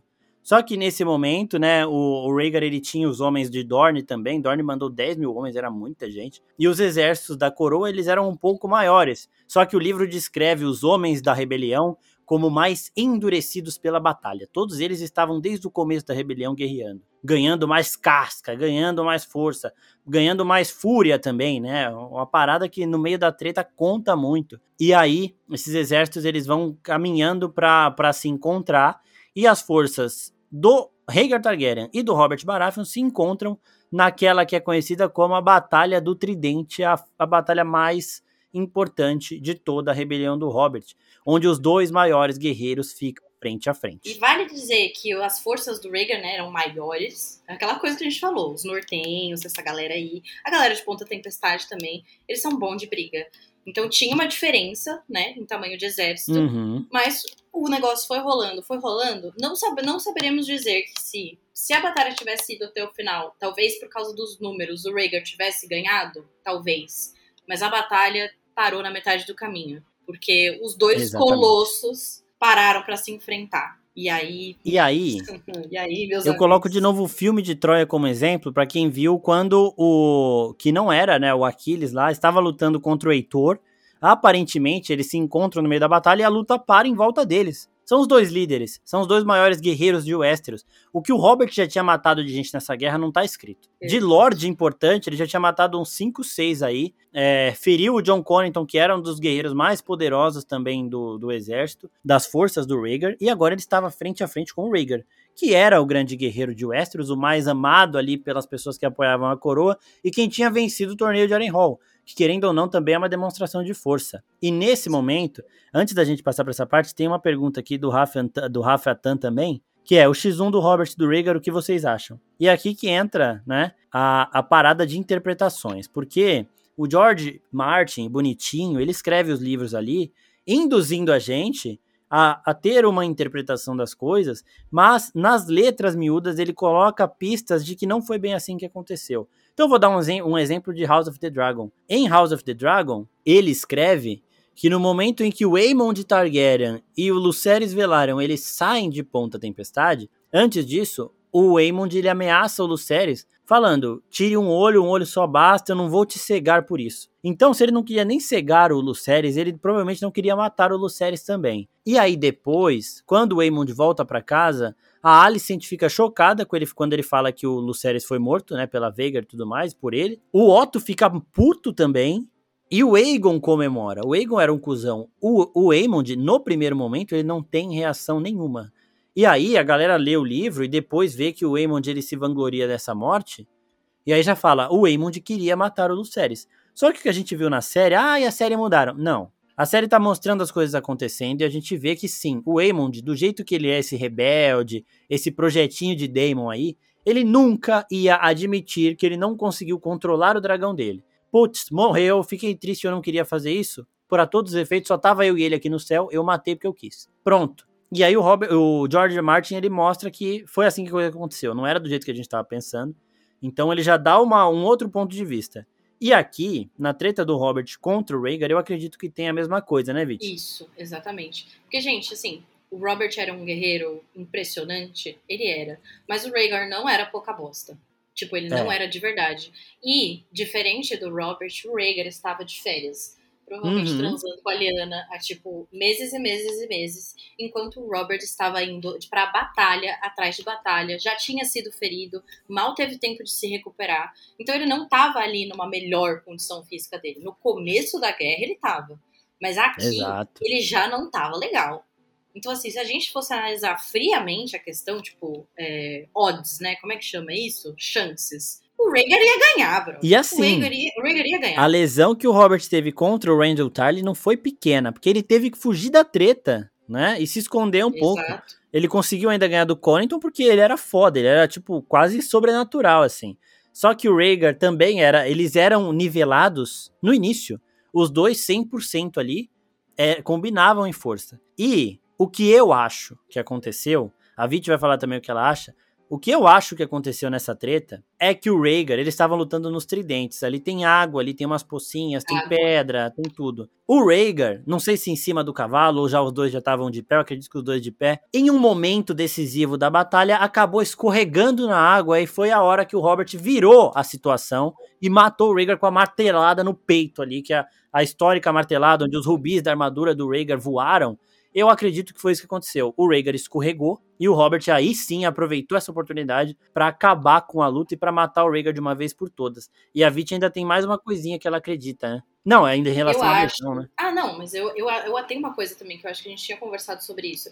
Isso pode ter sido uma possibilidade, ou numa mesma época aconteceram é, acontecimentos similares e que foram contados depois de uma maneira mais honrosa. Exato. Tal qual o Ned na Torre da Alegria, de como é contada a Batalha da Torre da Alegria, o Ned, o Arthur Dane, porque o Ned matou o Arthur Dane. Quando na realidade foi uma facada nas costas do Howland Reed que, que permitiu que o Arthur Dane fosse fosse derrotado. Um cara que em outras condições não seria derrotado. Exatamente. Os Ned e o Howland iam morrer. Fim de jogo. Uhum. Não ia dar certo. Então aqui, é, eu acho que é aquela coisa, tipo, é, não seria honroso pra história do Robert, né? Tipo, como, como guerreiro, especialmente nessa época, se alguém contasse, tipo, pô, veio o Ned, sei lá quem, não, o Ned não faria isso, mas tudo bem. É, veio outra pessoa, tipo, e que deu, sabe, tipo, deu uma ajudada. Uhum. Ele foi ajudado de alguma maneira, seja pelas costas, seja por um empurrão, seja por uma flechada, por qualquer coisa que não foi por mérito total do Robert que ele conseguiu derrotar o Rhaegar, mas que eles nunca contariam essa história. Essa nunca seria a história das canções. Exatamente. A história que seria contada para todo mundo. Porque isso não é heróico, isso não faz o, a mitologia do rei é, crescer, para ele ter também apoio do povo. Ai, porque ele é valente e ele derrotou o príncipe dragão e tal, tal, tal.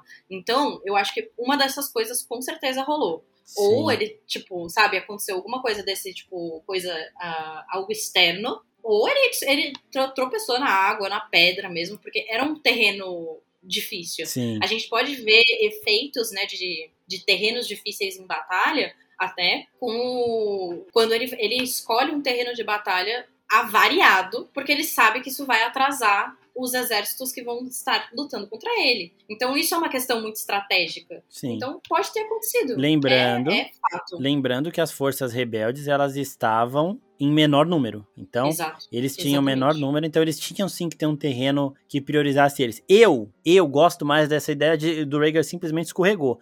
Por quê? O livro ele ainda diz que o Rhaegar feriu o Robert antes de tomar a martelada. Então, tipo, a luta estava equilibrada. Quem conseguiu ferir primeiro foi o Rhaegar. O Rhaegar deu um ferimento que, na minha visão aqui, é um ferimento daqueles de tipo. Agora é finish him, tá ligado? É fatality mesmo. Uhum. Falta um golpe. O Robert ficou por um golpe. E aí o Rhaegar escorrega e o Robert consegue virar, se levanta e mata o Rhaegar.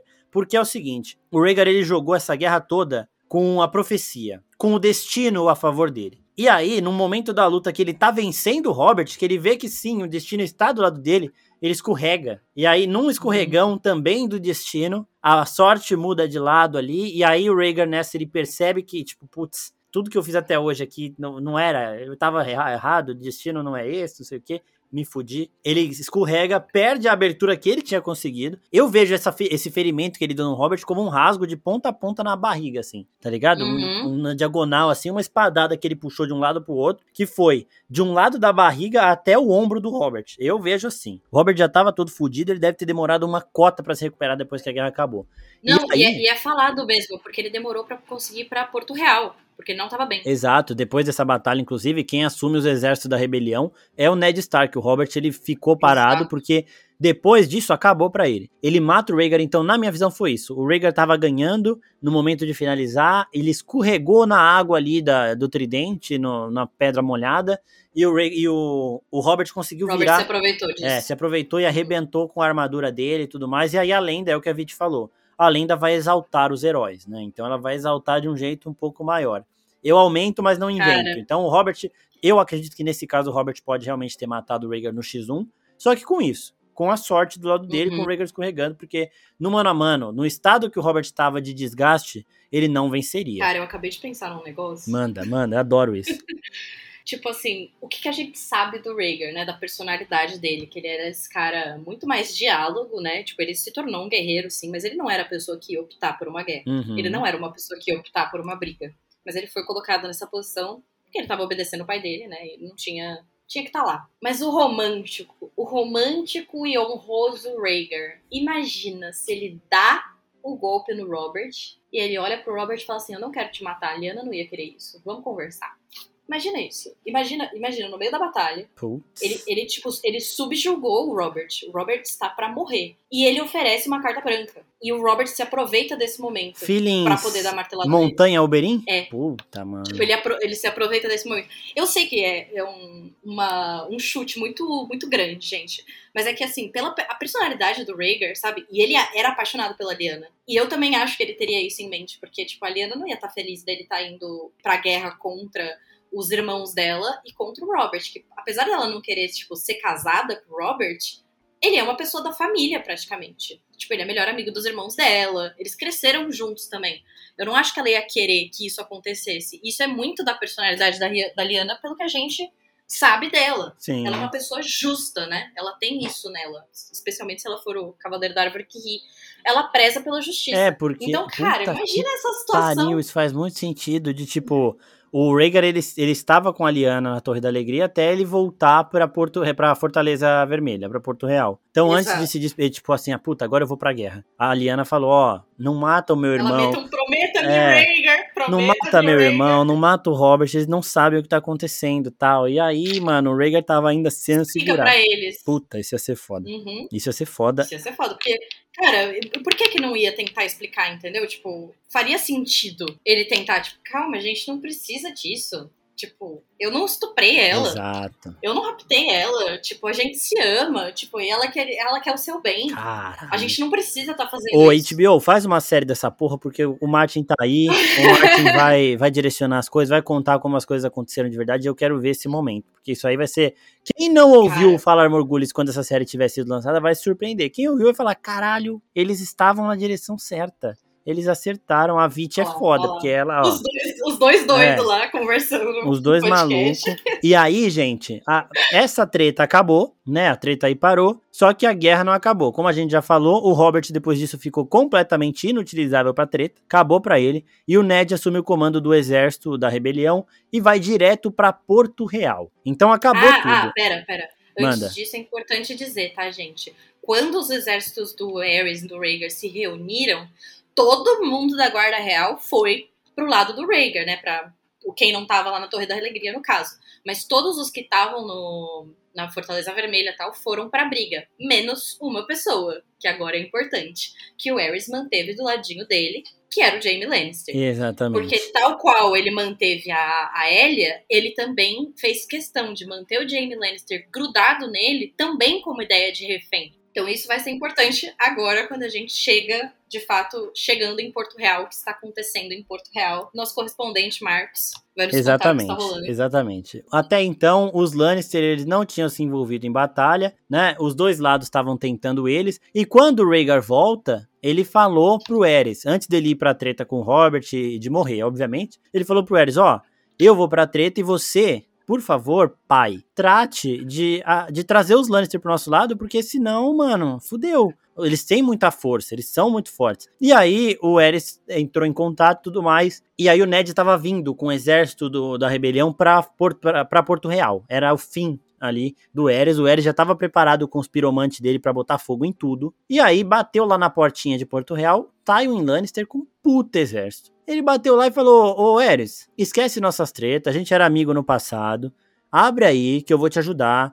O Ned Stark tá chegando, tá chegando daqui umas horinhas, ele tá aqui. Se você não abrir para mim, você tá fudido, vai morrer. E aí, o Eres ele estava com dois membros do pequeno conselho perto dele o Grandmaster Paisel e o Varys. O Varys falou Chupa o seguinte: a bola do, é, sempre bom lembrar que o Paisel ele ama os Lannister lá e ele só toma em quadro. Ele tomou uma, ele tomou do Tywin, tomou da Cersei, tomou do Tyrion. Isso aí tudo em Game of Thrones. Mas ele sempre demonstrou, né, isso que a Vit falou agora, uma paixão absurda pelo Tywin Lannister principalmente. E aí o Varys falou, ó, se você abrir, isso aí é uma armadilha. O Tywin, ele não tá do seu lado, ele não te perdoa de nada, ele vai arrebentar com isso aqui e quando o Ned Stark chegar, eles vão se ajudar ali, porque aí o Tywin vai garantir a partezinha dele no novo reinado, da rebelião, tá bom? E aí o Grandmaster falou: "Que isso, o Tywin é gente boa. Se ele não, se você não abrir para ele, a gente vai perder. Tem que abrir, a nossa única chance." E o Eris foi lá e ouviu o Paisel e acabou abrindo o portão para o exército Lannister entrar pela porta da frente. Só que o que aconteceu, Vit? Tywin Lannister passou a rapa em Porto Real, minha gente. Com montanha Tudo de general de força. É. Com montanha, vale lembrar aquela criatura tenebrosa, né? Uhum. Uma, um monumento de pessoa. Eles passaram a rapa em Porto Real, destruíram as forças remanescentes que ficaram para guardar a Fortaleza Vermelha, entraram no castelo. E aí, né, tem essa divergência de papos, mas que a gente acredita que sim, porque é o que faz sentido, de se o Tywin deu ou não a ordem pro Montanha subir até o quarto da Elia Martel. É. Sendo Montanha ou não, a Elia foi não só morta, como estuprada. A filha dela foi morta e o bebê foi morto, assim, a ponto de não ser reconhecido, como se a cabeça dele tivesse sido batida contra a parede ou esmagada. Exatamente. Quando os corpos né, foram entregues ali, embrulhados em mantos vermelhos Lannister que disfarçavam o sangue todo da cena, é, dava para se reconhecer a Elia, dava para se reconhecer a filha, mas o bebê não dava nem para saber que era ele ou não. E isso é um ponto muito importante, que esse bebê não dava para saber se era o Aegon ou não. A gente chega, a, é, a Vit já tá aqui, ó, no, e a gente vai chegar nessa parte que é foda. Só que assim, uma outra coisa é que o Oberyn em Game of Thrones a gente sempre vê isso. E Game of Thrones quando o Oberyn estava ainda seguia e respeitava os livros. Esse rancor, essa raiva que ele tem pelo Tywin, pelo Montanha, porque o Montanha fez tudo isso mesmo né? O Montanha, um outro cara lá, quem matou a Rhaenys foi um outro cara, o Montanha matou a Elia, estuprando ela realmente, e matou o bebê. E aí, nesse momento, o Eris, ele tava com a Elia lá só para manter os Dornês do lado dele e tudo mais. Ele já tinha mandado a esposa dele e o Viserys pra ponta, pra Pedra do Dragão, que era o lar Targaryen, e lá eles estavam bem protegidos, uhum. né? E a rainha, inclusive, foi lá grávida da Daenerys, né? E depois, daqui a pouco, a gente chega nessa parte. Mas ele não deixou a Elia sair de lá, manteve os dois ali pra, de reféns, porque ele não queria morrer sozinho, não sei o que, fez merda, e aí acabou o Montanha fazendo isso daí. É a parte da história mais pesada, aquela que puta merda. Aí pros Dorneses também deve ter sido um choque absurdo. E aí, a Vit falou aqui que o único membro da Guarda Real que estava com o Eris nesse momento era o Jaime Lannister. E neste momento em que o, o, o Eris, o Rei Louco, percebe que ele foi traído, enganado pelo Tywin, que já era Nessa hora o Ned Stark já estava dentro de Porto Real também. Porque o Tywin também entrou, deixou tudo aberto, foda-se. O rei, o Eris falou pro Jaime o seguinte: "Você vai agora trazer a cabeça do seu pai para mim nessa porra". E falou pro piromante dele que nessa altura era a mão do rei, só pra vocês terem uma noção, o mão do rei era um piromante. É, ele falou, ó, Exato. explode todos os fogo vivo aí que a gente botou pela cidade, porque é, o Robert vai governar nada, vai governar cinzas e ossos, né? Ele falou basicamente isso. E aí o Jamie ouviu isso, saiu correndo atrás do piromante, matou o piromante no meio do caminho, e aí percebeu que o Eris, mano, tinha vários piromantes lá. Ele ia fazer esse plano de qualquer jeito. E ele voltou para a Fortaleza Vermelha, na sala do Trono de Ferro, e matou o Rei Ares. Lembrando que quando o Rei Ares matou os Stark, o pai do Ned, o irmão mais velho do Ned, o Jaime estava lá, junto com o, o Lorde Comandante da Guarda Real, que era o Gerald Hightower, né? Ele era da família da Alicent, só que muito tempo depois. E o Hightower, ele viu que o Jaime tava, não estava gostando do que ele estava vendo, que o Ares estava fazendo. E ele falou, ó, a gente fez um juramento e a nossa função não é de concordar com o rei, é de protegê-lo. Então, nesse momento, a gente vê que o Jaime ele já tinha, ele já contrariava essas atitudes absurdas do Eris, porque ele tem o senso dele ali de justiça. E quando o Eris fala, bota fogo na cidade inteira, isso o Jaime fala numa cena, numa das melhores cenas de Game of Thrones ali também, que ele tá contando pra Brienne, ele fala, o cara mandou botar fogo na cidade e mandou eu trazer a cabeça do meu pai para ele. E o Jaime vai lá e mata o rei Eris. Só que aí, lembrando, o Jaime tinha corrido atrás do piromante, voltou e matou o Eris ali, no trono, e aí ele sentou no trono de ferro, tirou o corpo do Eris de lá, jogou no chão, sentou no trono de ferro para descansar, né? Diz ele. E aí, neste momento, Ned Stark entrou na sala do trono. E o que ele viu ali foi um Kingslayer, agora o Jaime Lannister era o regicida, o Kingslayer, com um rei morto e sentado no trono. O que, que ele pensou, o Jaime ali? Pô, o cara quer o trono para ele, a esquentando a cadeira pro papai, matou o rei porque ele é um traidor e tudo mais. Então o Ned também, nessa parte da honra, ele ignora completamente a possibilidade dele de raciocínio, de tentar entender a situação e já toma as conclusões dele. E foi isso que aconteceu. Então por isso que o Ned ele tem tanto rancor aí é, e ódio pelo Jamie. E é, e é, importante também dizer que o Jamie ele não discute com o Ned. É, ele, tipo, ele... ele, não, ele não tenta argumentar, ele só aceita. E é muito Sim. doido, porque isso traz uma coisa muito, muito interessante para os dois personagens, assim, tipo, ao longo dos livros, que em outro episódio de Falar Morgulhos a gente falou sobre isso. O personagem do Jamie, ele faz 300 coisas horríveis, tipo, né? Jogou uma criança da janela. Só é, que, cara, things I do for love. É. Mas, cara, ele fez o que era certo nesse momento, sabe? Só que da Total. visão do Ned, ele tinha que ter prendido o rei, porque ele não podia ter tido esse direito e não sei mais o que. Então é muito, é muito interessante a gente ver esses personagens que qualquer pessoa que vê assim pela superfície, ah, porque o Jaime é ruim e o Ned é bom. São personagens é o, que, é, é, o que a gente sempre fala. O George ama personagens cinzas. Ninguém tá certo o tempo inteiro, ninguém tá errado o tempo inteiro.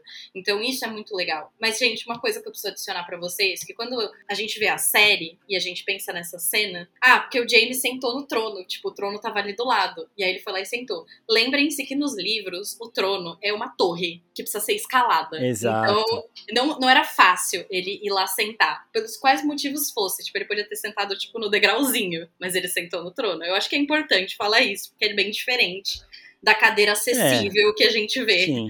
em Game of Thrones. E isso amplia o cansaço também, porque ele teve que subir até lá pra matar o Eris, que o Eris não saía do trono. Exato. E aí, depois disso, o Robert já todo fudido, a batalha já tinha acabado, o Robert seria o rei, né? Ele que o Ned não queria. O Robert ele teve uma avó que era Targaryen, então isso também serviu como pretexto. Ele virou rei porque ele venceu a guerra. Mas isso aí serviu como, ah, ele tem uma avó Targaryen, tudo bem, tem sangue Targaryen nele também. Mas isso é papinho pra boi dormir. Mas aí o Robert chegou lá e o Tywin deu de presente para ele os corpos da, uh, dos filhos do Rhaegar, né? A Elia não, mas uh, também nem dá para saber o que aconteceu, o que o Montaigne deve ter feito ali, arrebentou, não dava nem para saber. Mas dos filhos, ele entregou pro Robert com o Ned junto. E o Robert agradeceu o presente, enquanto o Ned Stark falou: Isso aqui é assassino de, assassinato de criança. Isso aqui não é legal, não, você não tem que aceitar essa porra. E aí os dois discutiram, e o Robert ficou por lá, e o Ned foi embora para achar a Liana, porque a Liana ainda não tinha sido encontrada. Então ele foi em direção a Dorne foi pro sul, e aí no meio do caminho ele achou uns caras da Guarda Real que não estavam lá na treta, mano. E aí essa é a cena que tem também em Game of Thrones no flashback do Bran, porque o Ned ele chega com mais seis homens, então ele tava em sete, e ele vê dois guardas, no livro são três guardas da Guarda Real, e ele fala, mano, seu rei lá se fudendo e vocês não estavam lá. O Rhaegar se fudendo na Batalha do Tridente, vocês não estavam lá, o que você tá fazendo aqui? Né? E aí já matou a charada, era a Liana, eles estavam protegendo ela e tudo mais. E aí tem essa treta. Nem ela, eles estavam protegendo o herdeiro, o herdeiro do trono. O bebezinho tava na barriga dela. E aí tem isso que a Vit falou, né? Que na, nas lendas conta que o Ned Stark venceu o Arthur Dane. Só que o Arthur Dane, Morningstar, ele era o guerreiro dessa época e provavelmente um dos maiores de toda Westeros. Não dá para saber que se o, se o Arthur Dane pegasse ali um Robert numa treta, ele provavelmente venceria. o Rhaegar ele provavelmente venceria. Essa galera que tem uma parada mais da realeza e tudo mais, eles devem ter alguma coisa a mais ali pra uma treta, mas o Arthur Dane era extremamente habilidoso. Ele era o mais habilidoso de todos. Na série colocaram ele com duas espadas, mas ele não tem essa porra. É uma... E é uma espada muito especial, inclusive. É uma né? espada ancestral da casa Dane, é. É, é cheia das coisas. Cheia das coisas. E aí, essa batalha corre desse jeito. Morrem os três da Guarda Real e três amigos do Ned, ou quatro. Não, três, né? Porque ele enterra seis pessoas. Então só sobrou ele e o Holland Reed. Então tava ele e mais cinco, né? Eram seis no total. E aí, ele vai lá, ele encontra a Liana, ela tá com o bebê, ela entrega o bebê pro Ned e tudo mais. E ela pede pro Ned protegê-la, porque neste momento, sim, o Robert estava caçando o Targaryens, né? Ele ainda tinha dois probleminhas pra, pra encarar Importante lá. Importante na... a gente falar, tá, gente? A gente não, não. A gente tá falando que o bebê tava lá, porque tudo aponta para isso, Exato. né? A gente óbvio, mas não aconteceu isso nos livros ainda, tá? Tipo, não foi resolvido esse mistério totalmente do que aconteceu de fato na Torre da Alegria. Exato. No livro, a gente não sabe se, se o Jon Snow ele é realmente um Targaryen ou se ele é um bastardo do Ned Stark, porque tem isso também, uma coisa que a gente não falou aqui porque a gente focou na guerra, mas a gente vai chegar nessa pessoa daqui a pouco porque ela ainda aparece nessa história. O Ned Stark, ele vai lá, ele enterra essas pessoas, ele é muito honrado, ele derruba a Torre da Alegria e com as pedras da Torre da Alegria ele faz ali as, as covas para essa galera, né, para todos os guerreiros mortos dos dois lados o dele e do, do da coroa, Arthur Dane e tudo mais. E aí depois ele vai mais ao sul ainda. Por quê? Porque ele estava com a espada do Arthur Dane, como a gente falou, ela é uma espada ancestral da casa Dane. Então ele entregou essa espada para a família Dane, só que chegando lá, ele entrega a espada para Ashra Dane, que era a irmã do Arthur Dane, que era uma das mulheres mais lindas, maravilhosas e cobiçadas de Westeros. Então, a gente, voltando rapidinho pro torneio de Harrenhal, lá nós tínhamos quatro mulheres que chamavam a atenção de todo mundo que roubavam a cena. A Ashra, a Lyanna, a Elia e a Cersei provavelmente também tinha esse poder, né? E menos do que essas outras três, mas a Ashra, por exemplo, ela era o, o Bar Stancial era apaixonado por ela, o Ned Stark e ela trocaram olhares lá no torneio de Harrenhal, então ela foi o primeiro amor, é, eles dançaram. Ela provavelmente foi o primeiro amor do Ned. O Ned casou com a Caitlyn Stark sem conhecer ela direito. Ela era para casar com o irmão dele, não era com ele. O irmão dele morreu e foi ele. Só que a paixão dele, a primeira paixão, ele se apaixonou pela Caitlyn depois, teve os filhos com ela e tudo mais. Mas o primeiro amor dele foi essa Ashra Dane, que ela tinha o cabelo dos Dane ali preto, né? Mas ela tinha olhos cor violeta, um olho que remetia aos Targaryen. Então, por exemplo, se no livro o Jon Snow tiver o olho violeta, não necessariamente ele é um Targaryen, porque a Ashra Dane, que supostamente é a mãe do filho bastardo do Ned Stark, tem esse olho violeta, né? Então ainda abre todas essas possibilidades. E aí o Ned chegou para ela e devolveu a espada do Arthur Dane. E aí depois disso, a Ashra ela se matou. E aí ninguém sabe se ela se matou porque o amor da vida dela matou o irmão dela. As pessoas também cogitam ela ter se matado por conta de um bebê perdido. Então, sei lá, tipo, ela pode ter tido um filho com o Ned, o Ned levou o Jon Snow, ou ela pode ter perdido esse bebê. E, e aí depois ela ainda viu que o amor da vida dela matou o irmão dela, e aí, tipo, só desgosto ela acabou se matando. Mas ela se matou depois disso. E essa relação dela com o Ned Stark, ela é muito foda. É uma parada que na minha cabeça de fanfiqueiro aqui já deu certo. A Caitlyn ficou uhum. com o uhum. Brandon, não morreu ninguém, sabe? E ficou todo mundo feliz, porque, porra, era, é uma história. Se você. Mano, se a série mostrar os dois em Harrenhal, no torneio de Harrenhal, uma série que a gente nem sabe se vai ter também, né? Uma série que eu tô falando que deveria ter aqui. Se tivesse uma série e mostrasse os dois em Harrenhal, o mundo ia se apaixonar por esse casal que não aconteceu de fato, né? A gente nem sabe se eles chegaram a ter alguma coisa física ali. Mas essa é a, é a história. E ainda pra gente, antes da gente encerrar aí pras perguntas, ainda tem dois Targaryen lá na Pedra do Dragão, né, Vit? Uhum, passeando lá. Daenerys nasceu, como a gente sabe, no meio da tempestade. Stormborn, nossa gatinha, é, lá em Pedra do Dragão. E a mãe, a, a mãe dela morre no parto né? Uhum. É, ela e tinha coroado ela... o Viserys. Ela tinha, o Viserys tinha sido coroado em Pedra do Dragão.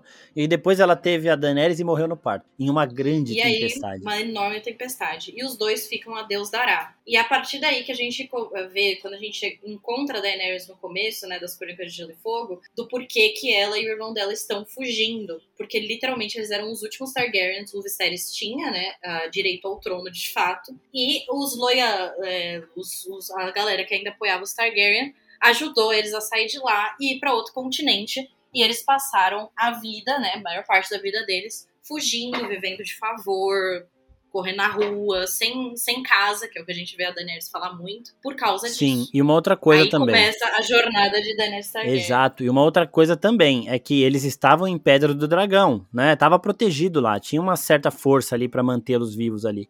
Só que o Stannis estava indo pra lá, porque aí o Robert já era rei e já falou pro Stannis, ó, pega, faz uma frota aí, vai pra Pedra do Dragão pra matar esses Targaryen.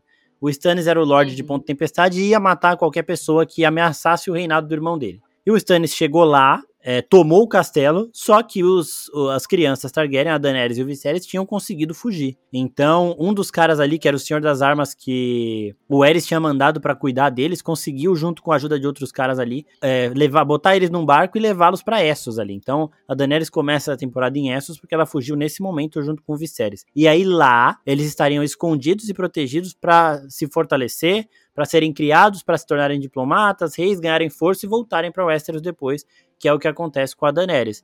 Só que, uma outra coisa nessa treta toda é que os Martel estavam putos com o Robert, estavam putos com o Tywin, e o Oberyn queria da, da casa, né, da proteção pros Targaryen. Ele queria o Viserys e a Daenerys lá, só que ele não conseguiu. Ele e o Doran, isso que eu tô falando. Você acha que ele ia querer essas crianças na casa Exato. dele tivesse com raiva do Rhaegar? Então, puta, isso também faz muito sentido. É, o Doran também, né? O Doran que era o Lorde lá de Dorne, o príncipe de Dorne, porque Dorne não tem reis, né? Eles chamam de príncipe. Ele tava junto com o Oberyn nessa. O John Arryn, que ah, nesse momento era a mão do rei Robert, foi até lá pra tentar convencê-los a não começar uma nova guerra. Eles falaram, não, beleza, tudo certo, não sei o que. Ele levou os ossos da Elia lá pra pedir perdão e tudo mais. Só que, mano, o Oberyn, esquentadinho do jeito que ele é, você acha que ele ia fazer isso? Não ia.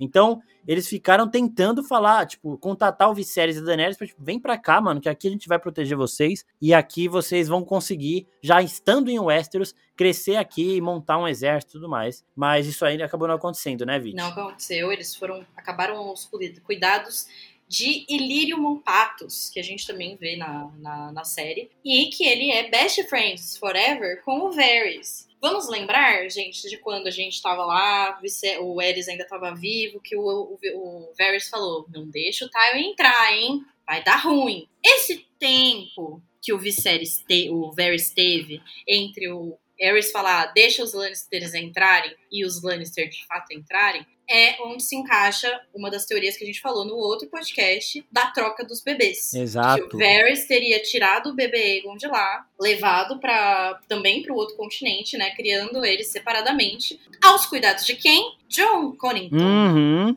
A Vit falou que o bebê Aegon não dava pra ver o rosto. Ele foi Exato. tão desfigurado ali na treta que não dava pra saber se era ele mesmo. Então, supostamente, esse bebê fugiu com o John Connington, que supostamente também amava o Rhaegar num nível além da amizade. Né? O John Connington ele tinha um ciúminho da, da Elia, eu não sei muito de se essa história confere mesmo, mas é possível. Mas ele teria supostamente protegido esse bebê da Elia mesmo, né? Porque essas tretinhas, esses negocinho aí, no momento de, de coisa séria mesmo, intriguinha não sobrevive. Então ele falou: não, vou cuidar do filho dela e levou ele pra Essos lá. E aí também a Vit já continua pra falar de um dos personagens mais fascinantes também, que não foi adaptado pra série de Game of Thrones, o Jovem Griff. A- inclusive, gente, assim, aquela coisa, né? A história vai dizer que eles eram melhores amigos. Em Game of Thrones tudo é possível. Então eu, eu gostei da, da ideia do John Connington sendo, tendo um crush no Rhaegar e fazendo, assim, os desejos dele de cuidar do filho dele. Inclusive, a gente pode até pensar que talvez o bebê, ele tenha sido só morto e não desfigurado. E que daí o bebê morto, eles tenham desfigurado após, né, tipo, com o corpo já morto, pra que ele não fosse reconhecido. Tem essa possibilidade também, né? Tipo, a gente não sabe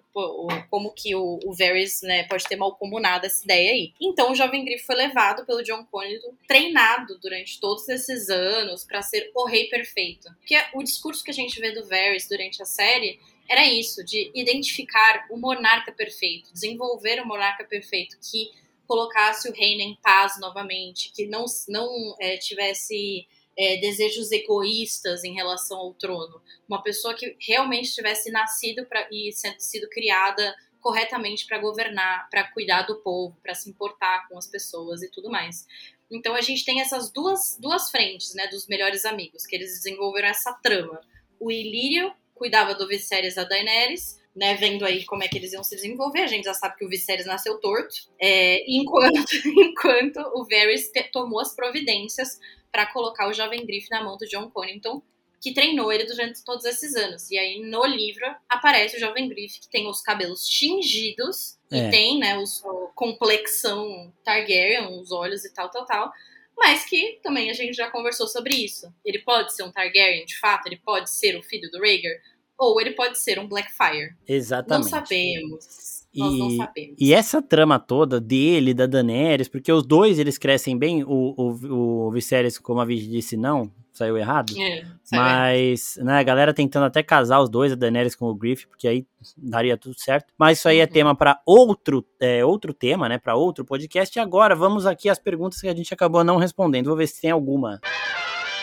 O Rafa Tan também pergunta se o Rhaegar sabia da profecia do príncipe foi prometido sabia sim. E... Ah, gente, é importante também. É, quando a gente vê House of the Dragon, né, a gente vê o negócio da profecia, que é passada de rei para rei e tudo mais. Como o Rhaegar morreu sem ter visto a criança dele, a gente não tem como saber se a Liana sabia, se ele, por exemplo, contou pra Liana, e se a Liana contou pro Ned antes de morrer. A gente não sabe se essa informação foi perdida a partir do Rhaegar ou quando ela foi perdida, mas que, né, supostamente ela não foi passada nem pro, pro, pro John, se ele for filho dele mesmo, que é o que a gente acha, e nem para Daenerys e pro Viserys, porque eles eram muito novos, então eles não tiveram a oportunidade de receber essa profecia do último governante, porque também ele já não estava batendo bem das ideias para passar isso para frente.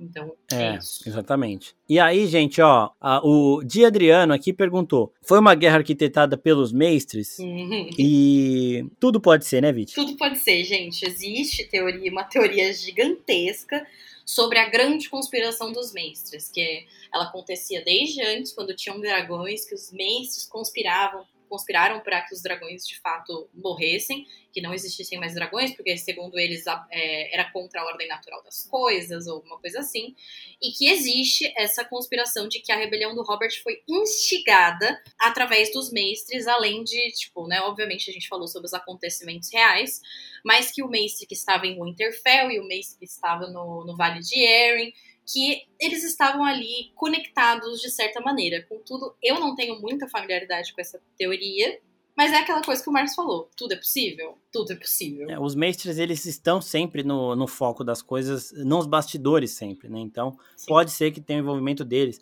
Lembrando que o Grandmaster Paisel é que fala pro Eris deixar o Tywin Ex entrar. Né? Exatamente, né? exatamente. E o Grandmaster Paisel não era, ele se faz de trouxa, mas ele não é trouxa. Então ele, ele é. sabia é. que o Tywin não tava lá pra, pra parceria nada. Ó, Bruno P. Cabral, um dos motivos dele ter sido escolhido pelo trono Robert foi por seu grau de parentesco Targaryen? Não, isso aí foi só desculpinha. Wesley, Wesley M. Mota pergunta se o Robert se casou no meio da rebelião. Não, ele casa depois, porque ele não queria casar quando ele já estava rei. Só que aí o John Arryn, que agora era a mão do rei e era meio que padrinho dele, né? Falou: Ó, tem que casar. Se eu fosse você, eu casaria com a Lannister ali, com a Cersei, porque aí o Tywin já fica mais perto da gente, eles são fortes. E aí o Robert acabou aceitando. Foi descrito como o primeiro ato dele como rei, né? O casamento com a Cersei. Aí a Liza Leivas pergunta, queria ver, fala, né? Queria ver uma adaptação dessa época, eu também queria muito, é um potencial enorme. Imagina os caras escalando a galera para ser versões jovens de personagens que a gente já viu em Game of Thrones. Isso ia ser foda, mano. Ai, que delícia. E aí, ó, essa aqui pra, pra gente fechar, que C. Lianov aqui de novo pergunta: quem teve mais participação nessa treta? Então vamos fechar aqui o top 3 de GOATs da, hum. da, da rebelião do Robert. Pode fazer. Você quer que eu faça o meu primeiro pra você Faz o seu primeiro. Um é pelo bem ou pelo tá. mal? Tipo assim, é pela treta? É pela treta, né? De okay. toda a participação. De toda a participação. Tá. Eu acho que o Gold, por mais, o primeiro, por mais que tenha acabado morto, seria o Rhaegar.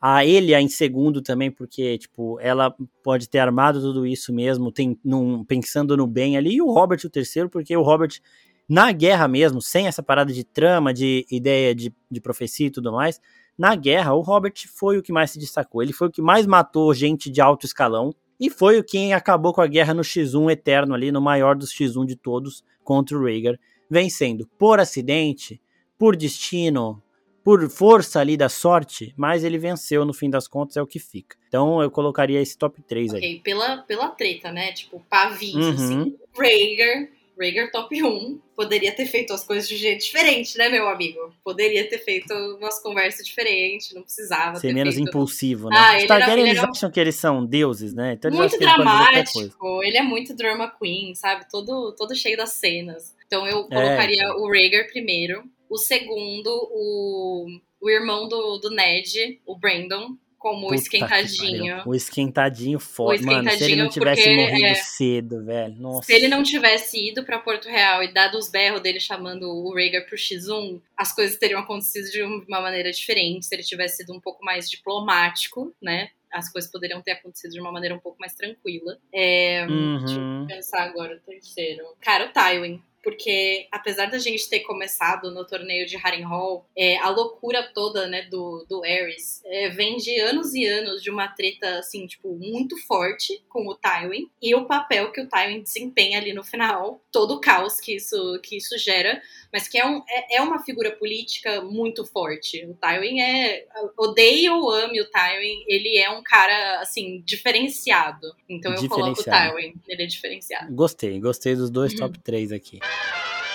Bom, gente, é, como a gente disse, né, os Falar Burguris vão continuar mensais com os temas, a gente vai decidindo, perguntando para vocês nos stories e tudo mais. Eu queria agradecer a vocês pelo 2022 incrível, porque o apoio que vocês deram pro Falar Burguris em 2022 é que fez com que esse quadro virasse um quadro mensal. A gente só faria ele nas épocas que tivesse saindo é, House of the Dragon. Então a gente ia ficar o ano de 2023 inteiro sem, só que esse ano vão ter 12 episódios de Falar Morgulhos, graças à audiência que vocês deram, aos pedidos que vocês mandaram na DM e tudo mais, ao suporte suporte que vocês dão pra gente mandando pergunta, participando, ouvindo, recomendando tudo mais. Então, eu queria agradecer a todo mundo que está de novo ouvindo a gente, que pediu o tema, que mandou as perguntas e agradecer também a Viti que está sempre aqui trazendo esses pontos de vista absurdamente incríveis assim, que é uma parada que a gente vai montando na cabeça e vai, tipo, caralho, faz muito sentido isso. Então, eu entrei nesse episódio para gravar, eu já sabia de algumas coisas que ela já estava pensando. Eu entrei aqui com uma visão da rebelião e eu saí com uma outra completamente diferente e muito mais bonita na minha opinião aqui. Então,